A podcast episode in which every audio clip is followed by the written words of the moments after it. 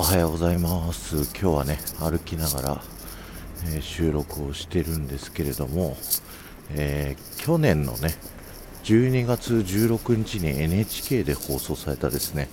えー、プロフェッショナルっていう番組、えまあ、ドキュメンタリー番組なんですけどそれがですねあのジブリの「君たちはどう生きるか」をこうね作ってる過程をこう映すっていうね、えー、そういった、えー、番組になってましていやそれがすごい面白かったんですよ。いやなんか本当に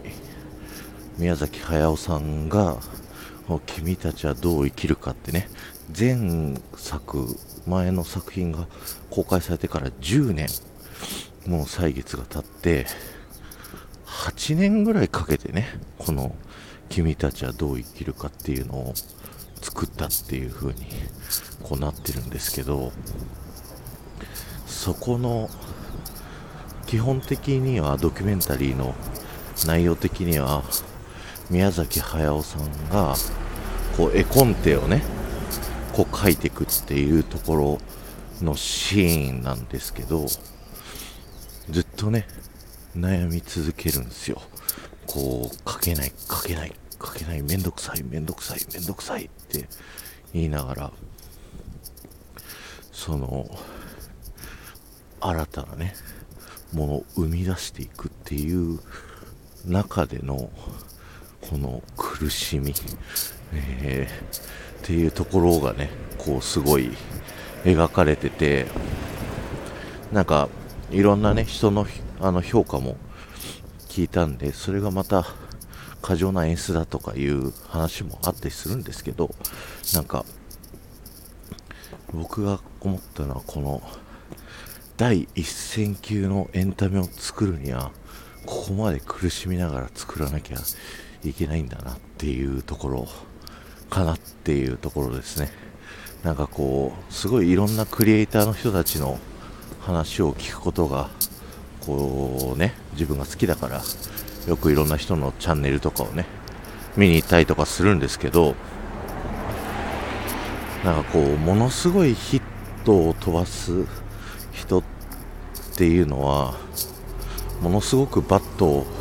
振っててただそのバットがなんか自分ではあ会心の当たりじゃなかったなみたいなあちょっとここうんって思ってるようなやつが急に伸びるみたいなね。そういうこう何て言うんだろう。もう当たるかどうかはわからないんだけど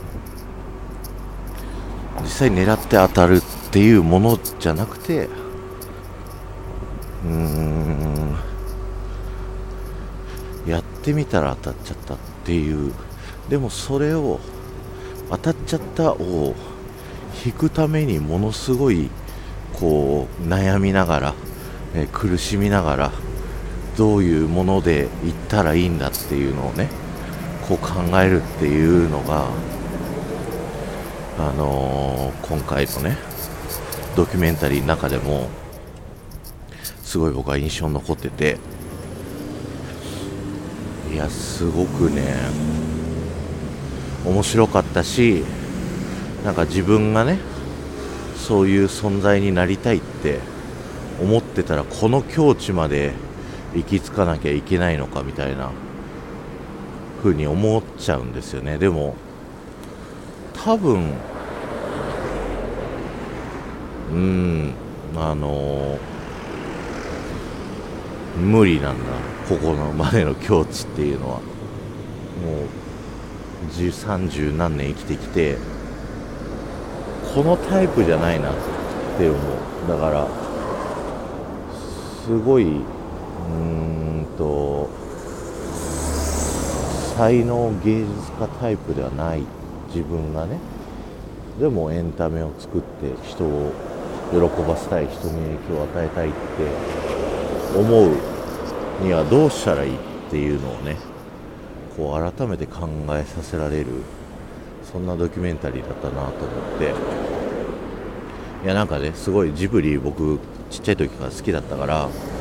こういろんなねあの宮崎駿さんが夏休みになんか避暑地みたいなねこう山奥の小屋にこもって仕事するみたいなあるんですけどそれがね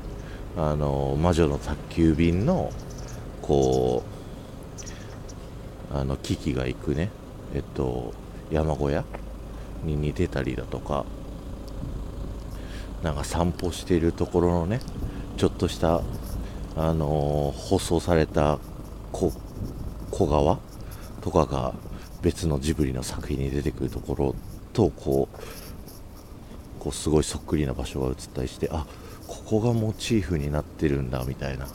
そういうところもすごくあってそんだけ一個一個の作品にもう命を懸けてねこう葛藤して戦って生み出しているっていうそんなこう世界観で宮崎駿さんだけじゃなくてその周りに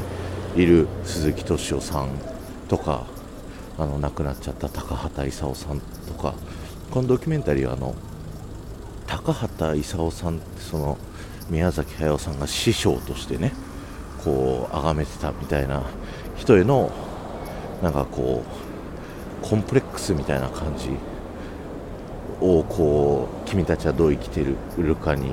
こう描かれてるみたいな感じでねあの言ってるんですけどもそんだけねやっぱりこうあることものに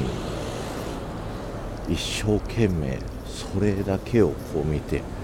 あのー、生きるっていうことはすごく憧れますよね。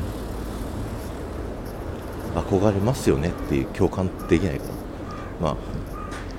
僕は憧れるんですよね。でうん本当になんか僕はどう生きるかってね改めて思ったしあの君たちはどう生きるかがねあのゴールデングローブ賞のあのアニメ部門をね取ったって